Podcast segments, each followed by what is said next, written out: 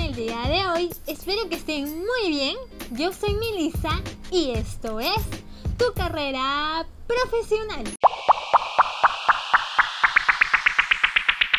tema de hoy es la vida universitaria de un estudiante de la carrera de fotografía y tenemos un gran invitado. Es un chico muy divertido, trabajador y perseverante. Sin más que decir, con ustedes, Eric. Por favor, fuertes palmas para ti, Eric. Bravo, bravo. ¿Qué tal, Eric? ¿Cómo estás? Hola, Meli, todo bien, todo bien. Aquí vamos. ¿Cómo te trata el día? Ahí hace frío. Hoy día nos hemos internacionalizado porque Eric no está en Perú, sino en dónde, por favor, Eric. En Michigan, Estados Unidos. Este, este, este canal, este canal traspasó barreras. Por favor, aplausos.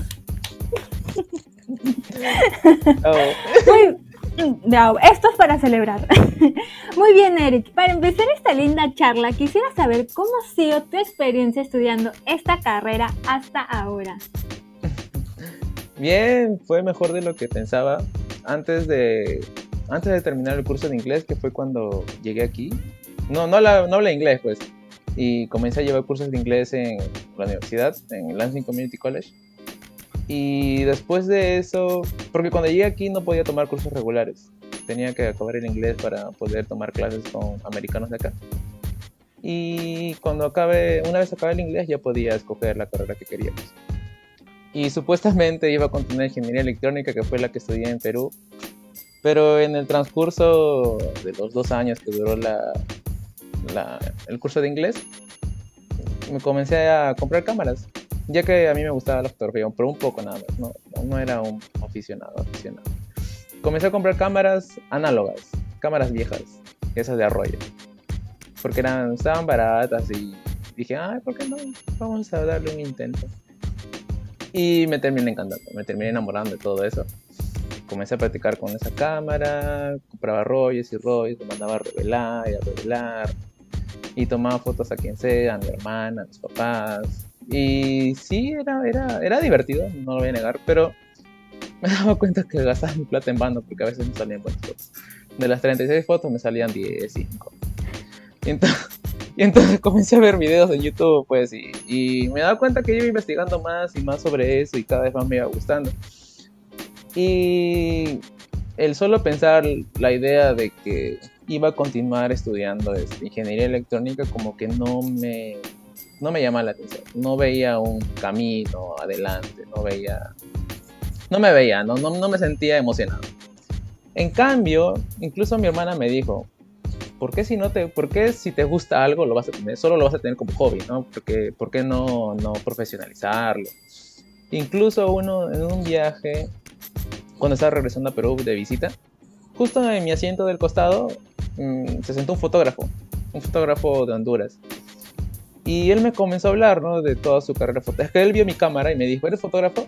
Ay, yo quisiera, le dije. No, le, yo quisiera. Y, le dije, no, no, no, todavía estoy en inglés, pero soy un aficionado a la, cámara, o sea, a la cámara análoga, porque no tenía digital en ese entonces. Y él me dijo, ah, yo también soy fotógrafo, yo también empecé como tú, justo con esa cámara. Y, y yo le dije, ah, sí, ahí comenzamos a hablar todo el viaje. Y él me contó que cuando tenía 15 años él consiguió su cámara y comenzó a hacer fotos así como loco, así como yo. Y que un día uno de los amigos de su papá le, le dijo, ven, ¿no quieres tomar fotos conmigo en un matrimonio? Y, así, y así siguió trabajando en, fotos de matrimonio y ahora él se dedica, es fotógrafo de matrimonio y literal le pagan el pasaje hasta Miami para tomar, para hacer unas fotos nada más. Y, y él me dice, desde que empecé a fotografiar, desde a trabajar como fotógrafo, no lo veo como un trabajo. Yo, este, este trabajo es, es mi diversión, es mi vida. Y, y ya, pues, y eso es, esa es la clave para vivir feliz, ¿no? Hacer lo que te gusta, vivir de lo que te gusta. Y yo estaba así, ah, sí, sí, yo quiero eso. Sí, así, así, así lo miraba, sí, sí, sí. Y yo le pregunté, pues, ¿no? ¿Nunca dudaste de que, qué dirán los que la gente, de si tus fotos son buenas? O si vas a tener dinero, si vas a triunfar, o si vas a quedar, si, muerte, si vas a morirte de hambre, ¿no? Como todos dicen. Y él me dijo, si tú piensas que vas a fracasar, pues lo vas a, lo vas a hacer, ¿no? Pero si piensas que vas a lograr algo, pues lo vas a hacer yo. ¡Oh! Es cierto. Sí, sí, sí. Te amo, no me dejes. Y le pedí su Instagram, pues sí, sí. Hasta le pedí su Instagram y ahí lo sigo, pues es mi inspiración también. Y ya, pues después de eso, ya cada vez me iba convenciendo más. Cada vez me iba convenciendo más de que quería estudiar, estudiar fotografía.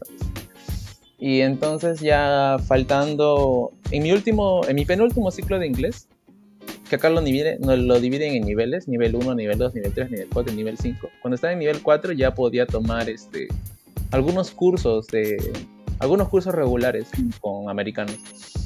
Y ahí comencé pues con fotografía básica, que era el manejo de la cámara. Y me encantaba esa clase, como amo y para eso me tuve que comprar, mi, primera cámara digital, pues, ¿no?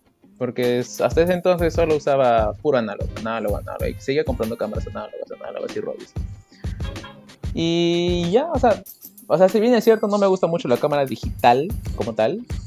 Más me gusta la cámara análoga, pero la fotografía en sí sí me encanta, me encanta, me encanta demasiado. Me encanta el hecho de registrar momentos, porque no es solo cuestión de tomar a tomar, como dice mucha gente. O sea, para tomar una foto tienes que registrar las emociones y transmitirlas hacia el observador.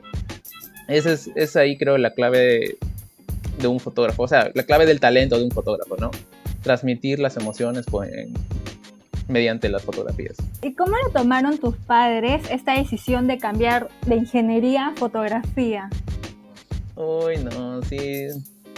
O sea, diría se decepcionaron en un principio, porque ellos tendrían, querían la, o sea, mis hermanas ya están graduadas, una es contadora y la otra es administradora, y creo que ellos querían, ay, nuestro hijo para un ingeniero.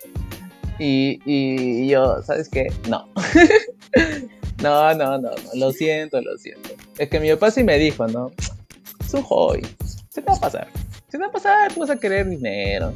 Te va a ir ese hobby. Mi mamá, y mi mamá sí me decía, hijito, piénsalo bien, por favor, mira, tú eres ingeniero, ya pues. Estás acá en Estados Unidos, ¿por qué no aprovechas? Y no, mamá, ¿para qué? No.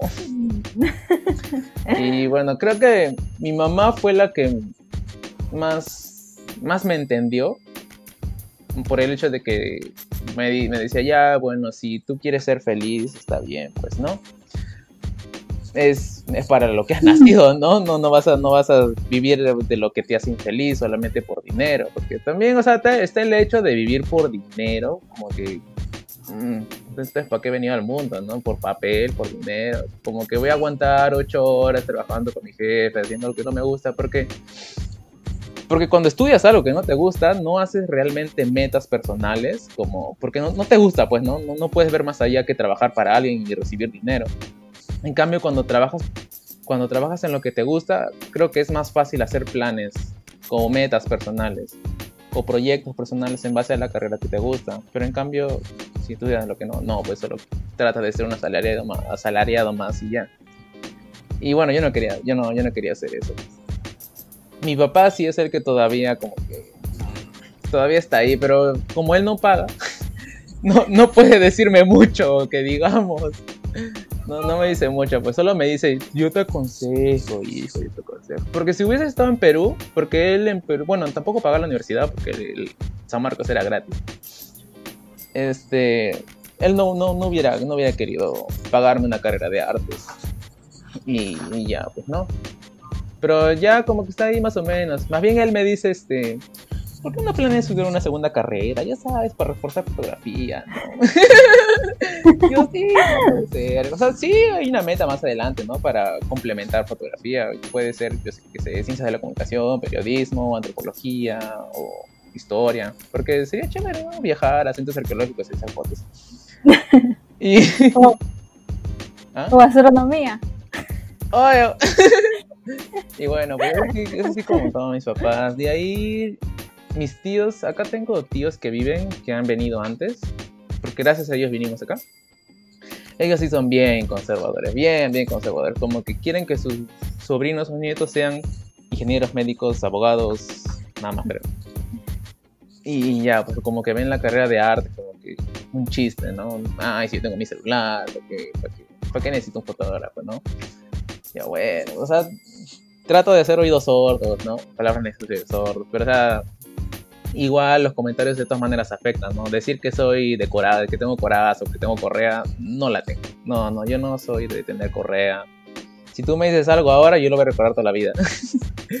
por más, por más, o sea, si tú me dices, pero ¿por qué estudias? Si mi cámara, mi celular lo hace todo, lo voy a recordar toda la vida, te voy a dar, te voy a dar. te voy a hacer la cruz, te voy a hacer la cruz. y, y ya, pues, ¿no? De ahí la familia de mi mamá, ellos sí han sido más, como que más liberales en eso. Como que, ay, qué chévere hacer fotógrafo, hijito, ay, toma una foto, toma una foto. bueno, pues. Y, y así, así con la familia. Y durante todos estos años que has estudiado esta carrera, ¿dudaste de tu elección? Sí, claro. O sea, como por el hecho de venir de una familia conservadora en ese aspecto, ve, es que también en, es que en el Perú también es así, ¿no? Creo que después se en todas las familias que con los hijos que cogen carreras de artes o de letras, que cogen letras como que te vas a morir de hambre. ¿Por qué no quieres ingeniería o, o medicina?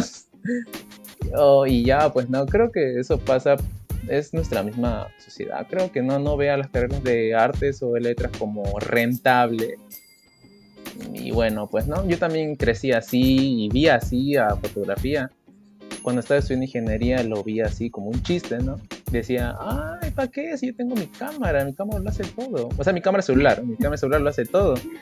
¿Para qué un fotógrafo? ¿Qué hace un fotógrafo cambiando al mundo? No, ¿cómo va a cambiar un fotógrafo al mundo? ¿Con tomando a flores? No, no, no, no. Yo estoy ingeniería, yo soy un dios, yo voy a hacer circuitos.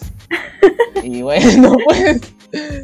Um, yo tomaba fotos con mi celular, se las enseñaba a mis amigos y algunos me decían, qué buenas fotos tienes, pero no pasaba de eso, ¿no?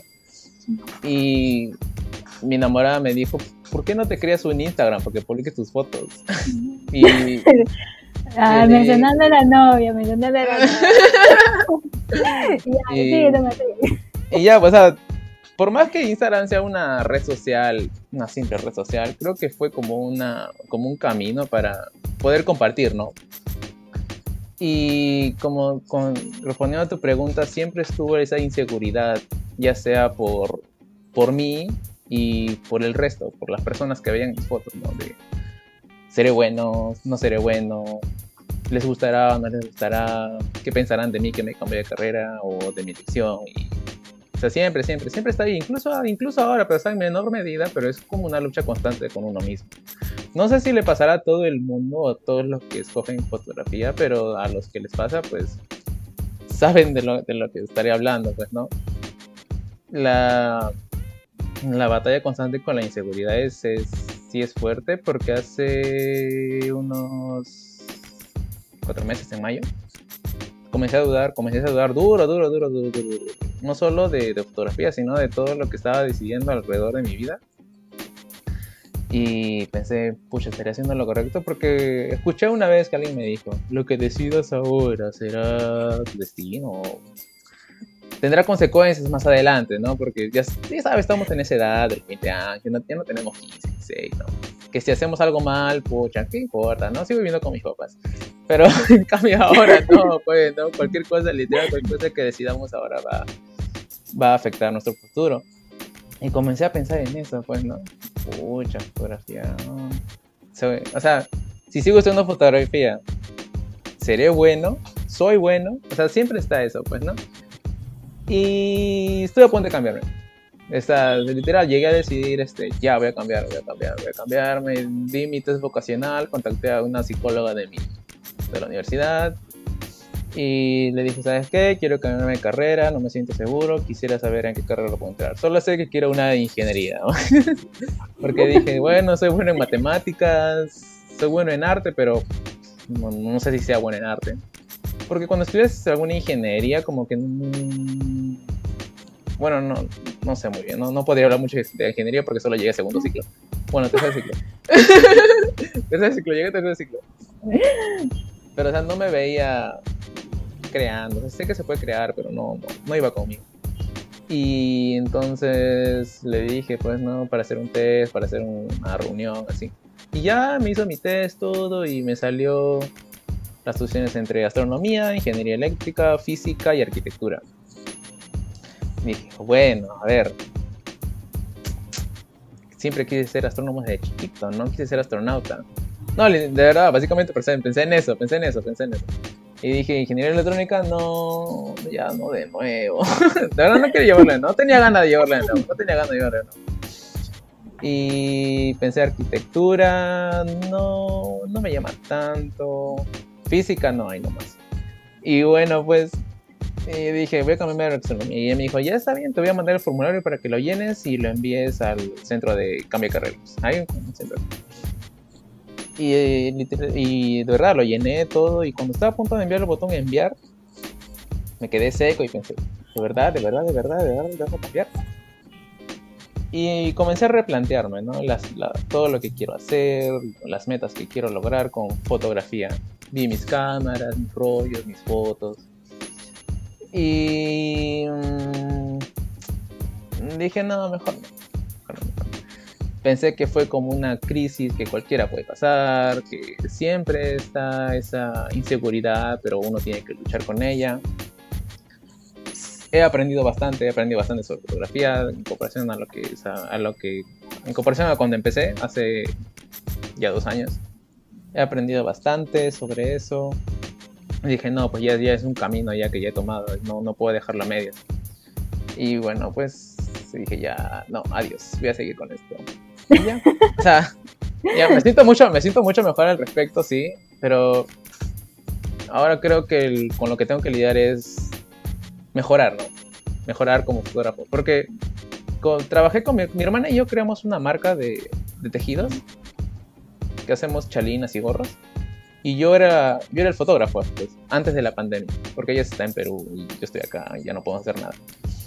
Entonces, antes yo, yo tomaba las fotos pues, a nuestras compañeras de la, de la universidad. Y sí, sí, sí, sí, era una forma buena de practicar, porque también hacía fotoproductos. Pero una vez que ya se fue, pues ya no se puede hacer mucho, pues, ¿no? Entonces yo salía afuera nomás a tomar fotos a las flores. Y, ya, pues, y así. Y cuéntame, ¿qué retos te ha demandado tu carrera hasta ahora? Ah, creo que el principal reto después de la inseguridad, como ya lo conté, es el precio, el precio de las cámaras, de los lentes, de los programas sobre todo también. Son caros, son caros. La, cuando compré mi primera cámara me costó 1500 dólares y en mi tarjeta me quedé con 20 dólares nomás. Y estaba así como que, ahora. Menos mal, menos mal estaba mi familia acá, así puede pedir prestado para que me ayuden a pagar los del departamento y los, y los. Pues Porque nos dividimos gastos. Y, ya, pues menos mal, porque estaba sola y sí, no, eh, me iba a quedar en la calle pidiendo plata. Y, como yo uso, este, uso más cámaras análogas, supuestamente están baratas, entre comillas, pero como se han vuelto más populares ahora, como que han subido sus precios. Igual los lentes, igual los rollos. Cada rollo cuesta como 10 dólares más o menos. Depende de cuál. De 10, entre 18 y 10 dólares. Y ya, pues yo siempre estoy comprando rollos y manuales a revelar y, tomando, tomando, tomando, tomando, No me gusta mucho la cámara digital porque es, es, a ver, ¿cómo te puedo explicar? Es como una prenda. Cuando tú compras una prenda, tú sabes que lo ha hecho una máquina, ¿sí? Pero ¿qué tú apreciarías más comprar una prenda hecha a mano? Ah, sí, de hecho. Obviamente, claro, es así, es igual que la fotografía análoga con la foto digital con la fotografía digital tú tomas miles de fotos, miles de fotos, tomas miles de fotos y tú eliminas, eliminas y ves cuál es la idea. Y tienes programas de edición que te lo hacen todo, pues, ¿no? Bueno, lo haces tú técnicamente, pero es depende del programa. Tu, la habilidad está limitada a las capacidades del programa. En cambio, con, la, con las cámaras análogas solo tienes 36 fotos y no puedes ver tus resultados. No puedes ver tus resultados y tú mismo lo puedes mandar a imprimir o tú mismo lo puedes revelar con tus químicos y todo eso. Puedes variar el contraste o el brillo dependiendo de tus, químicos. Y, sí, eso es lo, lo, asombroso porque incluso cuando ya termines de imprimirlo, tú lo puedes editar a mano. hacer ediciones a mano, así como decían antes. Me acuerdo que tenía una foto de mi mamá que se tomó cuando tenía 11 años y ella me contaba, pues, ¿no? Que después que le tomaron esa foto con esas camarazas grandazas y esos flash que te dejaban ciegos, el fotógrafo comenzaba a editarlo con pincel, con pincel y lápiz. Y yo, ¿qué? Y ya, pues, a mí me encanta todo eso. Sé que actualmente ya no es muy común, pero es una, una meta que quisiera lograr. Y todo eso cuesta. No es tan barato como uno piensa. Sí es carito porque ya no se encuentra, ya no es muy común. Sobre todo los lentes, porque no, no, bueno, para un fotógrafo no le basta con un lente, pues quieres lentes para paisajes, lentes para portarretratos, lentes para casas, lentes para zoom, lentes para más zoom, mucho más zoom y cuestan demasiado caro. Y bueno, pues ese es uno de los retos. Tengo que seguir trabajando para, mi, para mis cámaras. Le pido más horas a, mi jefe. Dame más horas, por favor. Quiero otro lente. ¿Tienes proyectos o metas que se están realizando actualmente? Ah, sí, sí, sí. Justo, de ellas, justo una de ellas es la trabajar con foto, fotografía análoga. Y uso mi cuenta de Instagram como práctica porque todavía no siento que esté pues con un alto nivel de eso. Y yo quisiera trabajar pues viajando y tomando fotos, pero con fotografía análoga, no, no mucho digital, que ya es... que ya sabes, no me gusta mucho. me gusta más la fotografía análoga. Y quisiera viajar y tomar lugares, y no solo lugares, sino también este, hacer fotoperiodismo de problemas sociales que surgen en distintos, distintas partes del mundo. Aunque podría empezar en el Perú, obviamente, porque no tendría suficiente dinero para viajar alrededor del mundo. Por ejemplo, ¿tú te acuerdas del cierre del Congreso? ¿De cuál? Del cierre del Congreso el año pasado. Ya, sí. Ya, pues a mí me hubiese encantado estar ahí tomando fotos con mi cámara análoga. Y quisiera enseñar eso a la gente, transmitir todas las, las emociones de la gente ahí en la protesta. Y también, pues, cuando veía la toma de la Universidad de San Marcos y también, uy, cómo me encantó estar ahí tomando fotos sin encima de la gente. Pues. O, o este, el estallido social que pasó en Chile, me hubiese encantado estar ahí tomando fotos. O lo que pasó también en Ecuador, en Colombia. Y bueno, pues ese es el fotoperiodismo que yo quisiera hacer con cámaras análogas. Sé que no va a ser fácil porque voy a tener que trabajar con la digital, obviamente, a la par, a la par. Y la fotografía no la va a ser más como algo personal. Y ya. Y cuéntame, en Estados Unidos hay competencia por esta carrera, ¿es rentable? Ah, depende del estado. Sé que en el estado de no en el estado, pero en la ciudad de Nueva York es muy rentable. Incluso una de las está uno de los mejores institutos en fotografía, el Instituto de Arte de Nueva York. Y ya, pues sé que ahí hay un montón de laboratorios de revelado de fotografía. También incluso la fotografía análoga está, está muy de moda por allá.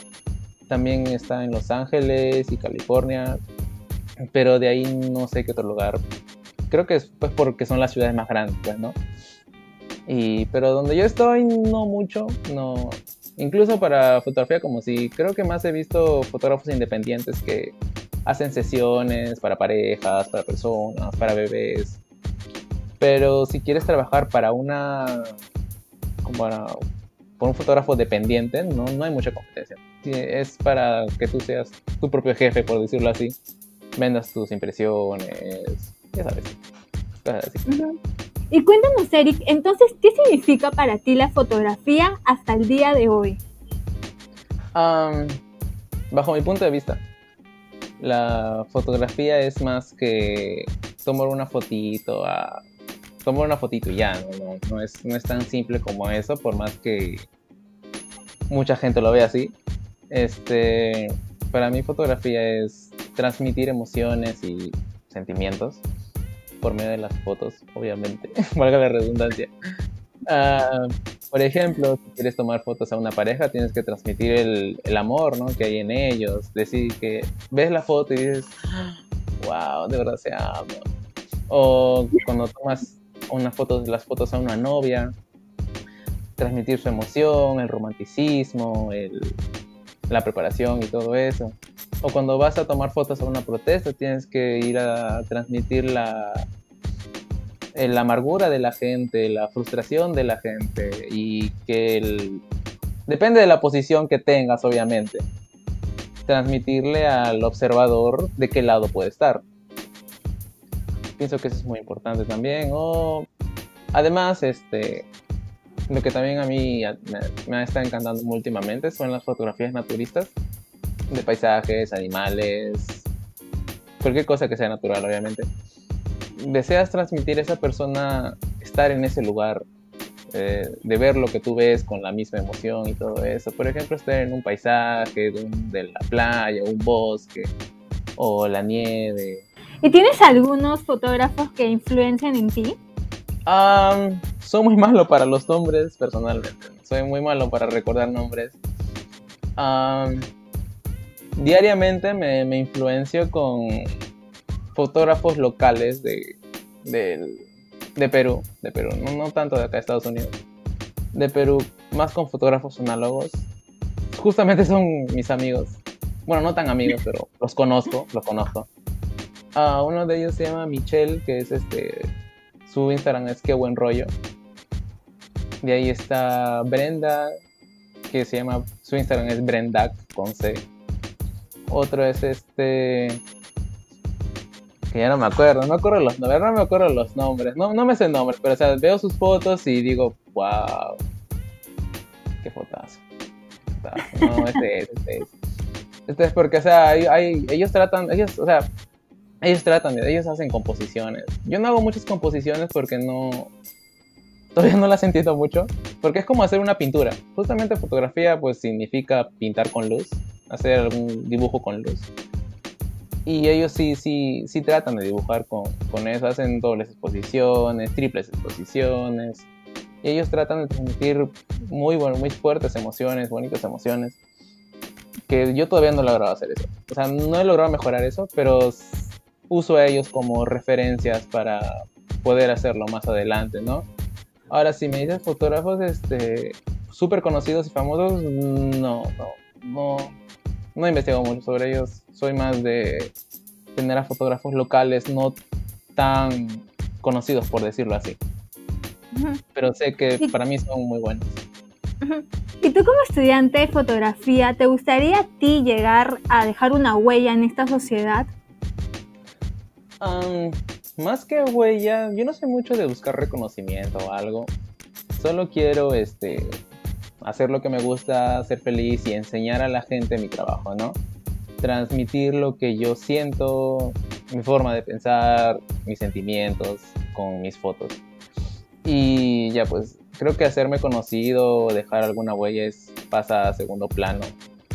Porque creo que con mi forma de pensar y con mis fotos creo que ya uno puede buscar un cambio, ¿no? Que es con cada persona y con lo que hace. Ya sea estudies lo que estudies, siempre vas a dejar una huella si es que lo haces con pasión o con todas las ganas del mundo, obviamente, ¿no? Y ya. Aplausos, por favor. y bueno, para finalizar, ¿qué recomendaciones darías sobre tu carrera? Tips, consejos. diría que ahorren. ahorren si quieren, si quieren llenarse de cámaras y lentes, ahorren. Con respecto a, la inseguridad, pues no tengan miedo. Para mí la carrera de artes es como... O sea, sí lo escuché una vez en un, en un podcast, obviamente. Justamente en un podcast.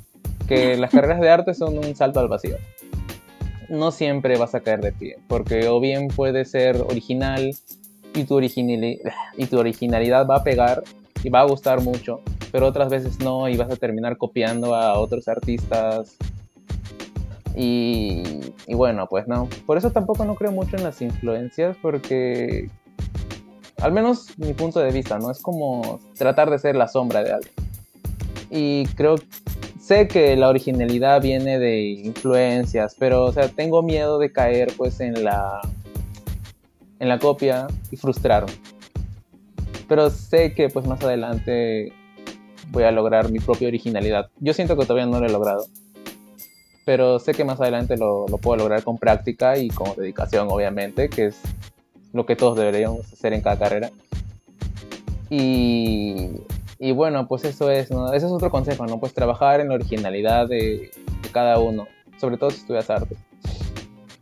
Y el otro es, como ya dije, no tengan miedo de lanzarse al vacío. Todo va a depender de ustedes. Y nada, pues si sienten que un día están cayendo de cabeza, traten de buscar ayuda, ya sea con los consejeros de su facultad o lo que tengan a la mano. Además que la fotografía ha tomado gran valor ahora, pues en estos tiempos, ¿no? De pandemia. ¿Qué opinas de eso? Justamente, ay, no sé cómo me encantaría estar tomando fotos allá en Perú, porque sé que hay lugares donde la gente no sabe qué está pasando, sobre todo en los asentamientos humanos donde no llega ni la policía. Este, justamente vi las fotos de un, de un fotógrafo, eh, se llama Arturo Díaz, su Instagram es el ambulante audiovisual. Y ese, ese pata llega hasta pues a los lugares donde no, no llegan ni los medios ni los periódicos. Y está tomando, está, y él fotografía los, los comedores populares, las, las juntas entre las, las distintos, los distintos vecinos de esas zonas, ¿no? Cómo se juntan para sobrevivir, ya que muchos de ellos no cuentan con trabajos formales y viven del día a día y sobre todo con esta pandemia que no sale, pues él graba o retrata lo que, lo que pasan ellos. Igual otros fotógrafos también hacen lo mismo y yo quisiera estar ahí obviamente, retratando eso, lo que la gente, lo que la gente no ve normalmente, ¿no? E ignora muchas veces. Y ya, pues no solo, no solo ahí en Lima, sino también alrededor del Perú, ya sea en la selva o en la sierra, donde no, donde nadie puede ver, nadie puede ver lo que pasa. Y bueno, pues yo, yo quisiera transmitir todo eso. Pues. ya el próximo año. Ya el próximo año, cuando acabe, cuando acabe, cuando acabe. cuando haya vacuna, cuando haya vacuna. Cuando haya vacuna, cuando haya vacuna. y bueno, Eric, ¿dónde te podemos encontrar? Haz tu cherry, ese es tu momento. Ah... Bueno, bueno. Bueno, solo tengo Instagram para mandar para donde posteo mis fotos. Mi Instagram es eric-de Belis, con Z. Y nada, pues espero, espero me sigan, gracias, por favor síganme. síganme, lloro. bueno, Eric, ha sido un placer que estés con nosotros, así que fuertes palmas para ti. Gracias por la participación, por contarnos un poco más de tu carrera y por el tiempo de haberte tomado, porque ya estamos, estamos en, bueno, no estamos tan, tan diferente de hora, pero por ahí estamos y te tomas el tiempo. Así que gracias. Espero que se cumplan todos los sueños que pues te estés trazando de aquí a más adelante. Y estoy segura que vas a dejar una huella muy grande en, en esta sociedad y en este mundo. con tus fotos. Bueno, ha sido un placer que estén con nosotros. Un fuerte abrazo y nos vemos en el próximo capítulo. Bye bye.